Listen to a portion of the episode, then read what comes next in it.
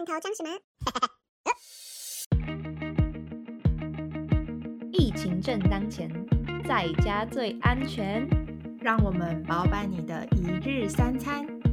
欢迎收听《罐头装什么》防疫在家特辑。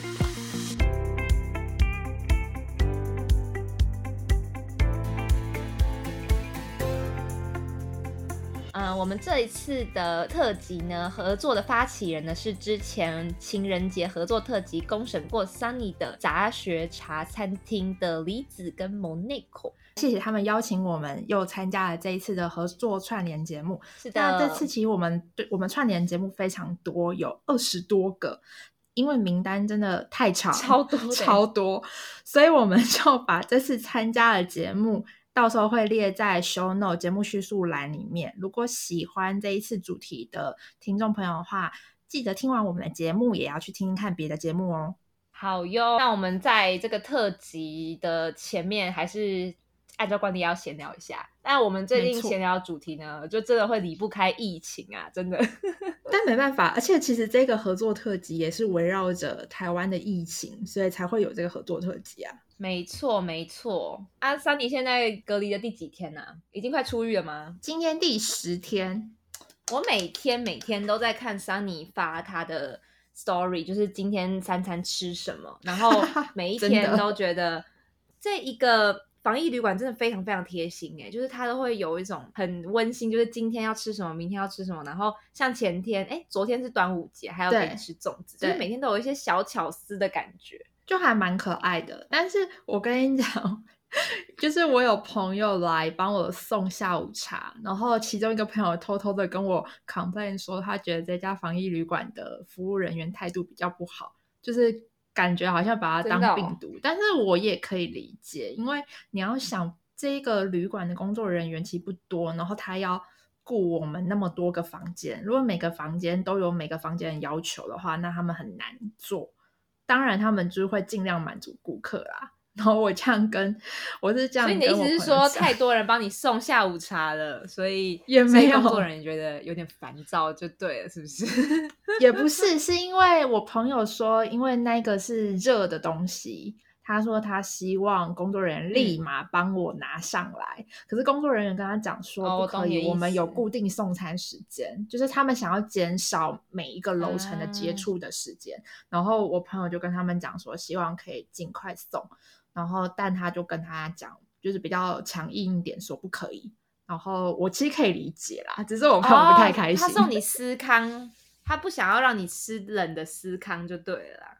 对，因为他说那个是已经加热过的，那是烤箱烤过的，所以他就觉得要赶快赶快吃过那一。家。嗯，哎，但是三级就是延到六月二十八，有听就是我们的总统有说要六月二十八就要变回二级，但是你怎么看呢？我是觉得还是要继续封会比较好。因为我怕如果现在就是突然解除三级的话，就是有部分民众可能会掉以轻心，而然后就会造成像之前很多个国家一样，就是来来回就是回好几开开关。关的那种感觉啊。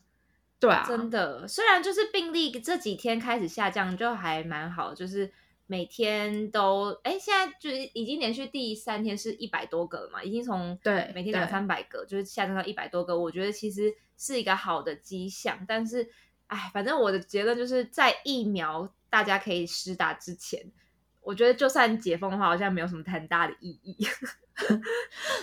而且现在疫苗也都还没有完全到位啊，所以我觉得现在如果就太早解封，可能真的会让部分人掉以轻心，尤其是那些比较顽固的人。哎，所以如果说变回二级的话，就是可以又可以内用什么之类的，对不对？对啊，但是就是会变成说，还是要做好社交距离跟防疫规定啊，就该消毒的还是要消毒，清消还是要注意啊。实在是太困难了。我也觉得，哎，不知道，就看看下下礼拜又会变成什么样的状况。我只希望我们可以快点打疫苗。但我们是最后好不好？嗯，对啊，我们是要等很久。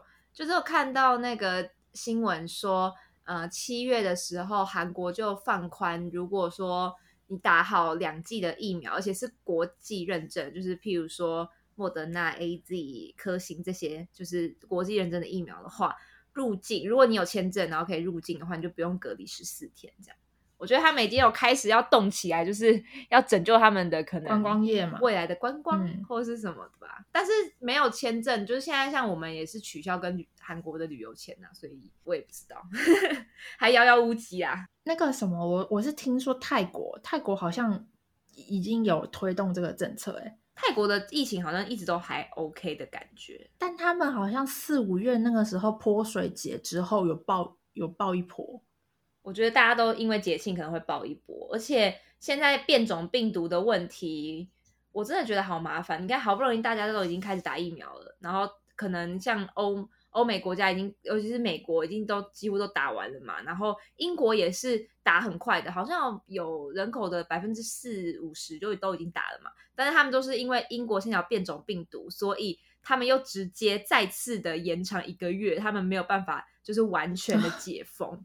我就觉得哇，真的是没完没了哎！就是如你当然还是有打疫苗的话，还是有防护力，但是要面对这个变种病毒的话，感觉又要再打另外一种疫苗。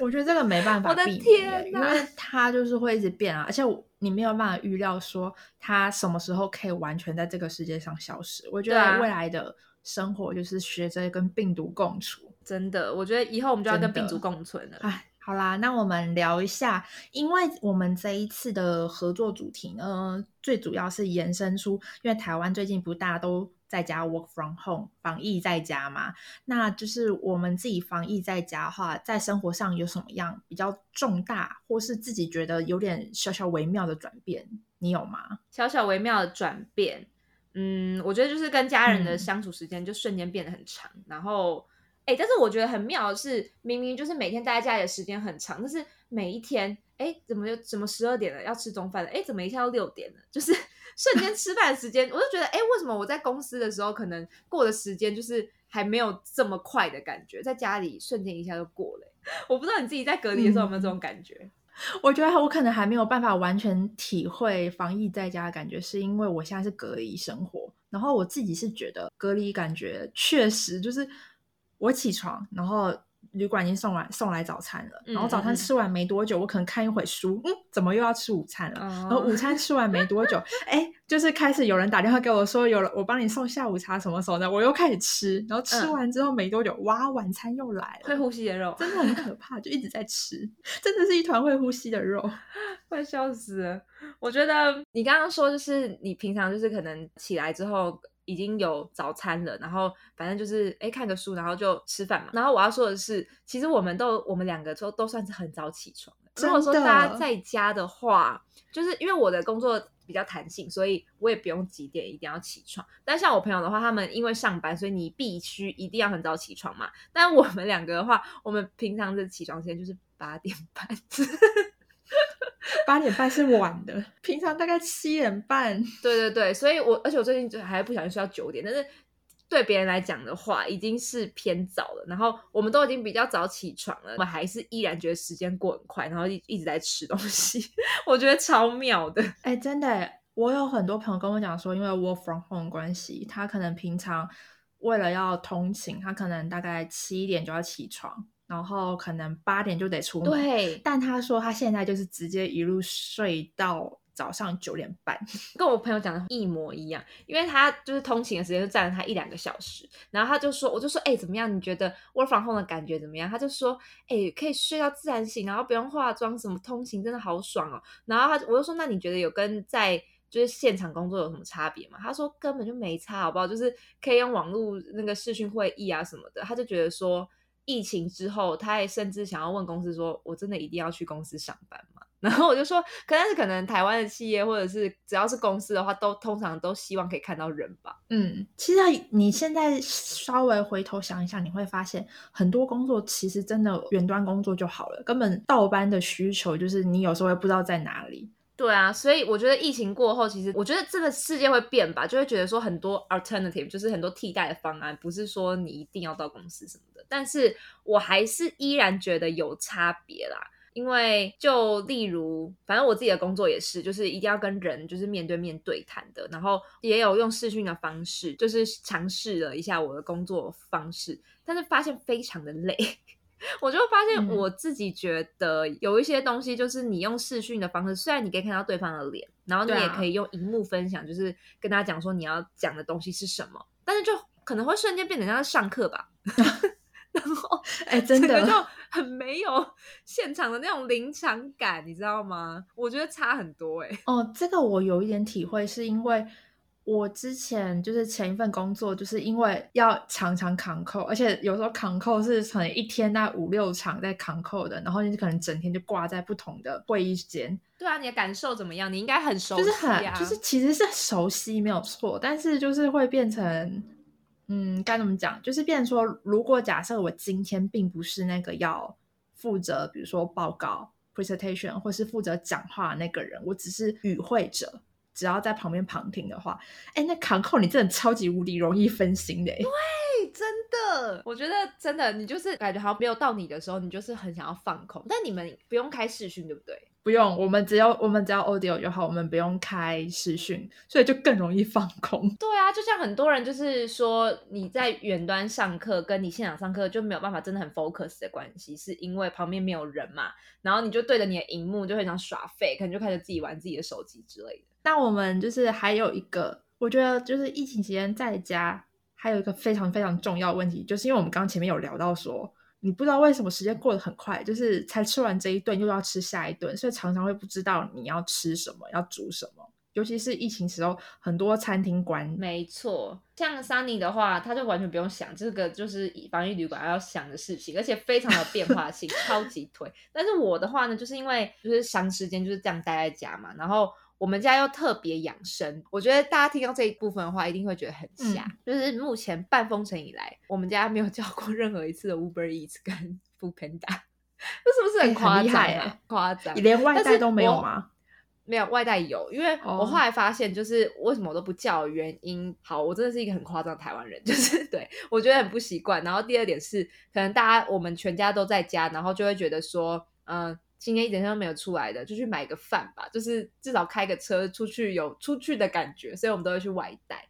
然后，但是最大一部分的原因，其实也是因为我们家很养生，所以都吃自己煮的，所以就会导致呢，就是每天煮东西都煮到不知道吃什么。嗯，那你之前就是因为去年刚爆发的时候，你人是在英国嘛？那你在英国的时候也是都自己煮吗？对，我都自己煮。然后虽然，而且我也是在爆发之前我就回来了啦，只是嗯不管怎么样，我不管在上海或者在英国，我都已经养成习惯，就是不太叫外送这种东西，所以一直一直都是自己煮。其实 Sunny 也是啊，几乎都自己煮吧。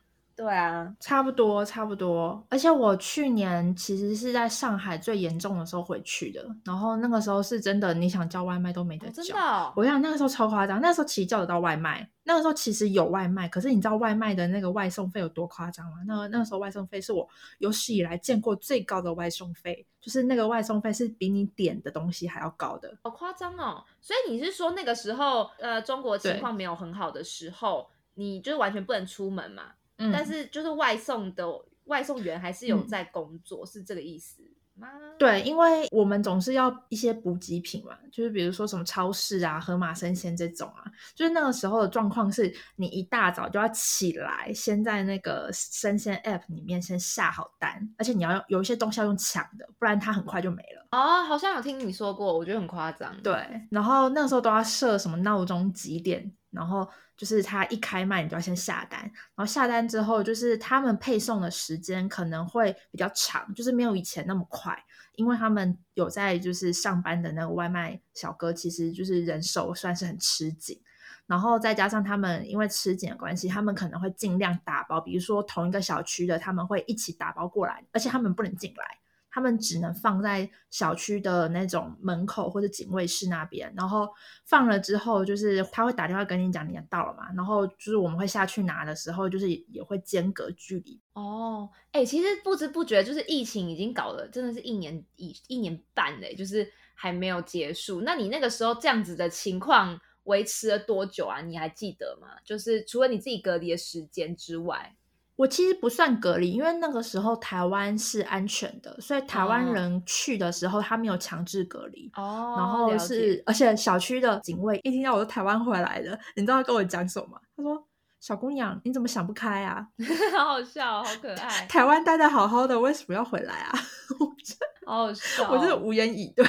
所以持续了多久啊？这样子的情况？那个时候一个月吧，差不多一个月。因为其实我也不是一月底就回去，我二月的时候才回去。然后他们大概到三月中底以后就好了。哎，好啦，反正今天的主题其实呢，我们呢主要是在聊我们到底防疫在家要煮什么呢？我觉得很多人一定会问这个问题，就是会觉得说我已经吃到腻了，我不知道吃什么，或是我其实根本就不知道我今天的。三餐要吃什么？因为我跟 Dara 我们都在海外生活过，然后我们在海外生活的感觉就是总是会有那么几个菜，台湾在海外的时候你会特别想吃。好的，那我们今天的一日三餐呢，要从早餐开始。哎，但是其实哦，by the way，就是我要在开始之前，我想要讲一下，我觉得这一集的这样的主题还蛮特别，就是冰箱上的手写食谱。我觉得这还蛮特别的主题，是因为你平常就是如果看 YouTube，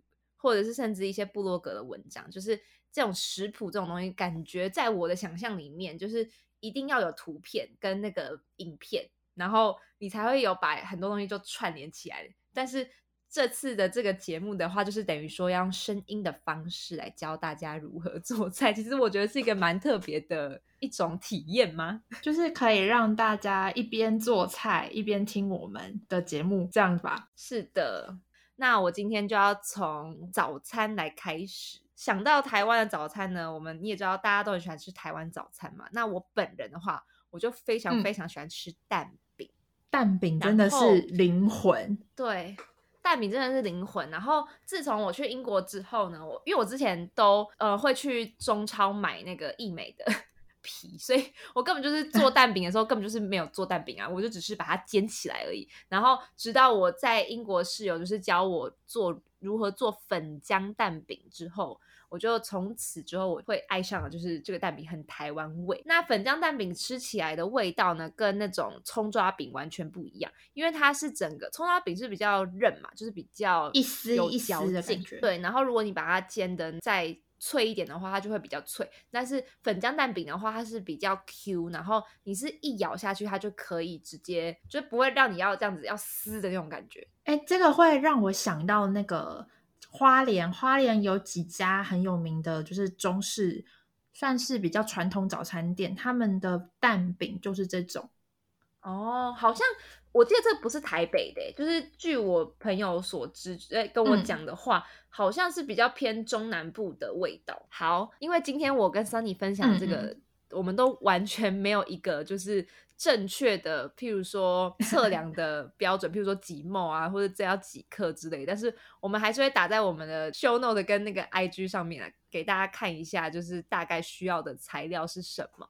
那今天的粉浆蛋饼呢，你主要准备的东西只有四样，很少吧？很简单，非只有四个东西哦。嗯，对，非常简单。好，那第一个的话呢，就是面粉。那我会建议就是中筋面粉，第二个就是太白粉，第三个是水，第四个是蛋，就这样，That's all。然后你可以自己决定要不要加葱花，这样子。好，完了我继续讲哦。我觉得好难哦，我居然要用就是用形容的方式。好，继续，我不要再崩溃。好好好，那今天呢，这个粉浆蛋饼呢，它很简单做。就我刚刚有讲到说，呃，中筋面粉的部分。你呢，就拿出一种一个汤匙好了，就是用五比一的方式。那你要怎么数？就五比一呢？你今天就随便拿一个汤匙。如果你拿汤匙很小的话，那就是以那个很小的汤匙作为你的衡量标准。你就拿着一个汤匙中筋面粉五匙，然后再加一匙的太白粉。好，这就是面粉的部分，就这样结束。那第二个要加的东西呢，就是水。要加多少水呢？各位。这个就是非常非常 tricky 的部分了，因为呢，我之前也有失败过，就是你可能不小心加太多水的时候，你把它这样子勾在一起的时候呢，它会太勾，对不对？没有，就是如果加太多水的话，就变太稀，所以你那整个饼皮就会瞬间变得就是很不厚，然后会很就是暖暖那种感觉。所以这个时候呢，真的是要靠经验，就是你可以把面粉加完之后，你加入水的时候，你就是感觉一下，如果说它太稀的话，那你可能就要再多加一些面粉。如果它你在搅拌的时候，它是一个稠稠的状态，然后它可以像是面糊，就是直接倒在平底锅上面的话，那就表示它是 OK 的。然后还有做这一个粉浆蛋饼要煎的好的话，你尽量就是油放多一点点。就是平常煎蛋的时候，你可能就放一些一点点油嘛。但是粉浆蛋饼，我觉得它的 key point 就是真的你要加比较多油，它才比较不会粘锅。然后放下去之后，你要等到它整个就是已经有成一个形状，然后你才去动它，不然的话你就变成一个像炒饼吧。如果你在它还没有形成一个这个圆圆的状态，你就动它的话，它就很容易形成炒饼。对。好，那接下来呢？你放下去，就是油放下去之后，你就把面糊倒下去之后，让它成为一个就是饼皮的状态的时候，你就可以两面，就是让它都熟了之后呢，你这个时候呢就把饼皮拿起来之后，你可以先放在旁边，然后呢，你这个时候就直接把那颗蛋直接打到你的平底锅上面，然后打上去之后呢，很多人都以为说，哎，那我蛋是不是也要去？就是拿来，然后再看怎么样。没有，你就让它直接打下去之后，让它跟饼皮就是融成一块，然后就等它熟，就可以把它卷起来喽。好的，让我们谢谢 Dara。Dara 的粉浆蛋饼讲的非常详细，耶，让我有点 害怕。接下来我要讲多详细啊？对啊，怎么办？我就已经讲粉浆蛋饼，我就已经花了六分钟讲了，而且真的是凭空想象。大家，我们努力了。来，接下来。的午餐非常的难，没有，我觉得更难的是牛肉面，也没有很难，好不好？午餐是算是卤肉饭跟肉燥，算是肉燥饭，其实偏肉燥啦。因为像像我跟 Dara 都比较喜欢吃瘦肉，所以我们都是偏用猪脚肉做的那种肉燥饭。但我们还是习惯加卤肉饭啦，因为我觉得这个可能就要变在南北差异了。因为在南部来讲，卤肉饭的话，很多都是用五花肉做的。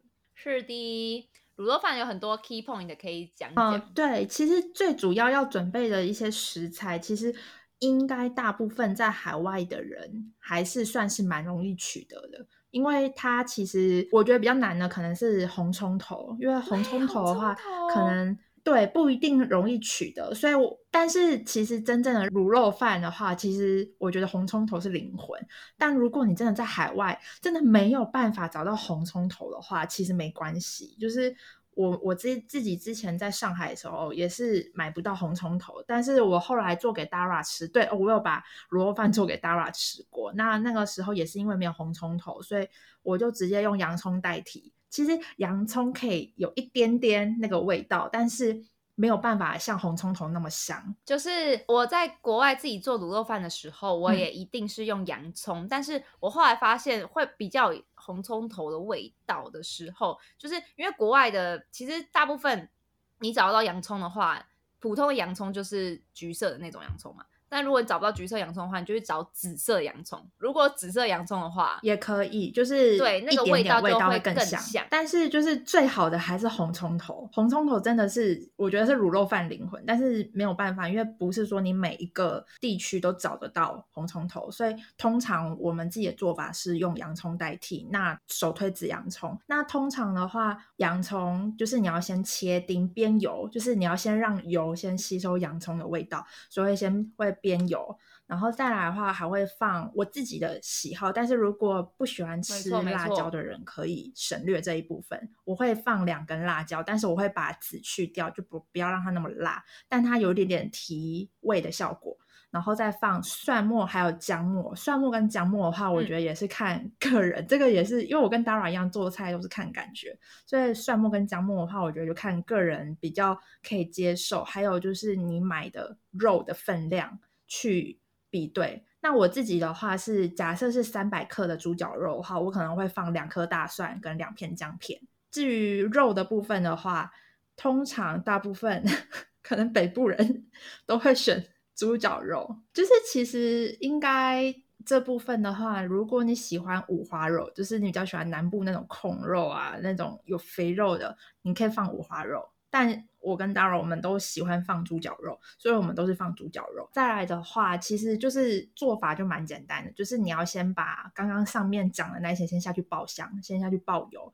我自己的做法的话是还会再把油过滤掉一遍，就是把油倒掉一点，因为通常猪脚肉或五花肉这种肉下去之后，你那个油会非常非常多，油会超多。然后但是其实油是灵魂呢、，对，可是要好吃的话，油真的是灵魂呢、可是我跟你，我们两个就是比较不喜欢那么油，所以这部分也是看个人。如果你你觉得它就是要够肥，就是要够油才会有那个味道的话，其实你可以不要像我们一样，我们会倒掉一点油之后才开始丢酱油、冰糖下去，然后其实还可以放一点蚝油下去，但是有些人会觉得放蚝油有点多余。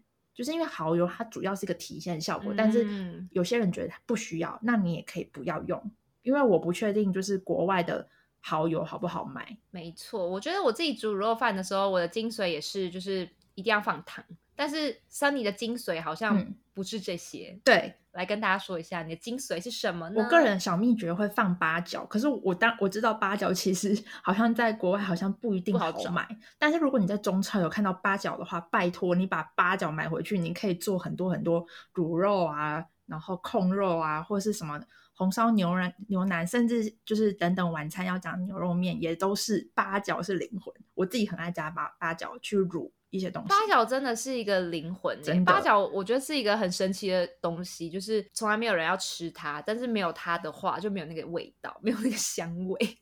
没错，就是它就是有个香味，但其实你把肉卤完之后，通常卤完那个八角，你就是拿拿出来丢掉。好，卤肉饭部分就这样。那 接下来的牛肉面是不是有点困难啊？我们这卤肉饭也不小心卡了十分钟，不知道卤牛肉面可不可以在五分钟内讲完呢？牛肉面可能更难，加油，三弟！哎，没有，我觉得牛肉面真的超级难我、觉得你可以。以讲一下不。然我们讲一下我们自己煮牛肉面的时候，我们牛肉面的部分因为太复杂了，大家可以自己上网查。但是我们讲一些我们自己认为煮牛肉面的诀窍好了。我自己觉得，不管你是在哪里，我觉得第一个肉很重要，你一定要买到那个牛腩吗？我是买牛腱，哦，牛腱，你是买牛腱？我之前做的时候我是买牛腩，但是因为嗯这其实是看个人口味啊，只是因为像在台湾牛肉面都是那种，对我我个人会形容它是比较入口即化的感觉，就是你一咬它就会碎掉那种。有些人会喜欢吃比较那种韧的那种，哦对，但是我就是喜欢吃那种什么马铃薯炖肉啊，或者什么的那种比较像是牛腩的那种肉，所以我特别会去买。但是你知道那种肉啊都很臭，然后所以我自己觉得就是 要花很多时间的点，是一开始的时候，很多人可能不会做菜的人都以为像你买排骨或是你买那些牛肉的话，他就直接。什么煮好一锅之后，直接把牛肉放下去，这是千万不能做的大忌，因为都一定要先用就是白开水烫过，它才不会很臭。就是而且你的白嗯开水里面就是一定要加姜，你还会加什么？我还会加米酒姜之外，对对对对，还有米酒，而且国外像英国买酒超贵，所以我们都非常非常的小心的使用这些米酒，就是一定要在白开水里面加酒跟姜，因为它本来是红色的嘛，你要让它煮到就是至少外观它的血就是都已经被沥出来的那种颜色，你才可以把它拿起来，就是等一下之后你的整个汤头快煮好之后再把牛肉丢下去。对，这是我唯一能分享的牛肉面一开始的撇步。好，没有，其实我觉得 Dara 这个讲到重点，因为确实很多人就是以为肉就是直接加下去，但是其实不是。像这种就是有血色的牛肉啊、牛腩、牛腱、牛肉条或是牛骨这种，一定都要去血水，而且去血水。最重要一点是一定要用冷水，你冷水就要下锅，下锅之后你就开始煮对，让它煮滚，然后加刚刚的姜片跟料酒，就是在中国买得到一种是料酒，那它其实有点像黄酒，或者是你用米酒，不管你用什么酒，就算你在国外，你你只有那种国外那种，比如说什么气泡酒，不管只要是有酒精的东西，给它倒下去。没错没错，但是不是啤酒哦，就是你要买一些比较白色的酒。白酒，对，白酒就葡萄吧，对对葡萄酒也行，对，啤酒不行。啤酒不行啤。酒的话，我有看过有人有曾经加在那种什么可，不是有一个什么可乐什么可乐鸡翅可乐，鸡，可乐鸡，对你加一点点啤酒还可以啦。对，然后反正加下去之后，其实就是我觉得牛肉面的材料，虽然它最麻烦其实材料，然后还有费时，然后其实网络上有很多种。那我我自己最常我自己会做的就是那一种比较。偏红烧，但是有些人会把红烧再分很细，就是有些人会分成番茄红烧牛肉面，然后有些人就是红烧牛肉面。我喜欢吃番茄。如果你喜欢吃番茄的话，你就是可以加番茄，然后多加多一点下去一起炖。那如果你不是想要吃番茄口味的，你只是单纯想吃红烧的话，我觉得灵魂就是豆瓣酱。可是我不知道豆瓣酱在哦，灵魂是豆瓣酱，豆瓣酱好像在可以买的买得到吗？我其实我忘记了，因为我有一些几乎都是从台湾带来的。但是我我要跟大家讲的是，如果你就算买得到，也味道不一样啊。我自己觉得啦，就是你的味道可能就没有那么台，或者是中国式的豆瓣酱，或者是怎么样的，就是我觉得多多少少还是有点不一样。所以就是看个人口味喽。如果说大家很喜欢的话，可以从台湾带到国外去。嗯。但是我觉得，其实我之前有做过没有豆瓣酱的，没有加豆瓣酱，其实也还行，就只是会好像你会觉得，嗯，好像变成有一点点像是一般的牛肉汤，就是它感觉就跟台湾那种红烧牛肉面那种比较重口味那种感觉会少一点点。但是如果你没有加豆瓣酱，其实也可以。然后再来的话，就是汤头的部分的话，一定要放红萝卜跟白萝卜下去炖。完全跟我的煮法不一样呢，可能是因为我很少煮牛肉面，我都只只加番茄，番茄真的是对我来说就是牛肉面的灵魂这样。对，我觉得每个人喜欢的不一样。然后还有一个其实比较高档，没错。但是如果是清炖的，对，如果你是比较讲究汤头的人的话，就是我们家我们家自己的那个。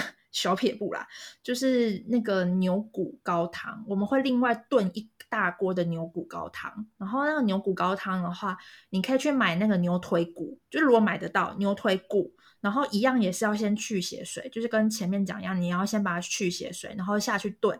然后下去炖的时候，牛骨高汤我们会加白萝卜跟红萝卜下去一起炖。然后炖出来的那个高汤，你就代替水，就因为你你在炖牛肉的时候，你一定是中间会加酱油啊、豆瓣酱啊、什么米酒、料酒那种冰糖卤包，卤包就是有八角、月桂叶那些，你要丢下去让它炖。那大部分因为你要加酱油，所以大家都会加水下去，不要让它太咸嘛。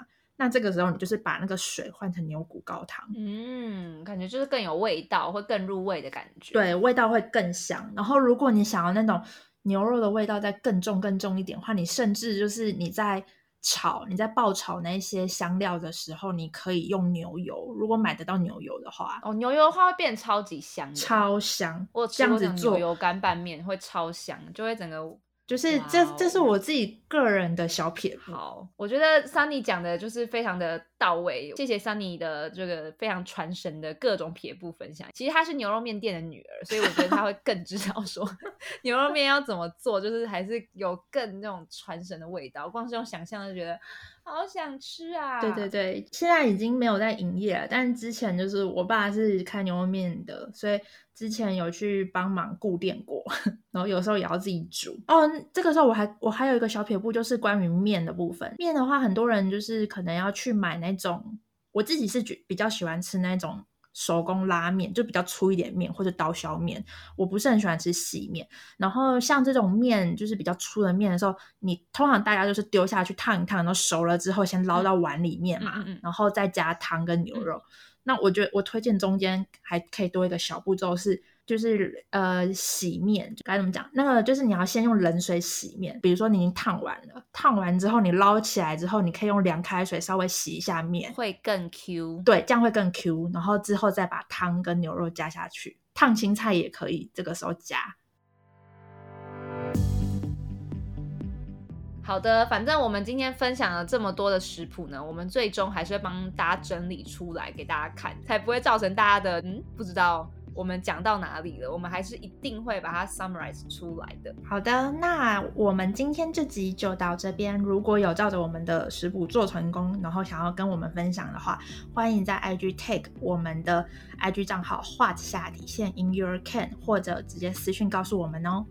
那如果对我们今天的节目主题有兴趣，想听听更多世界各地台湾人们分享不同的食谱的话，欢迎到各大 podcast 平台或者是 IG 搜寻这次串联的 hashtag 冰箱上的手写食谱。另外，最后感谢邀请我们的杂学茶餐厅，大家记得给这次合作的节目们一起五星好评哦。那最后就希望台湾可以赶快度过这次的疫情，大家都能尽快恢复原本的生活啦。那我们就下集见喽，拜拜，拜拜。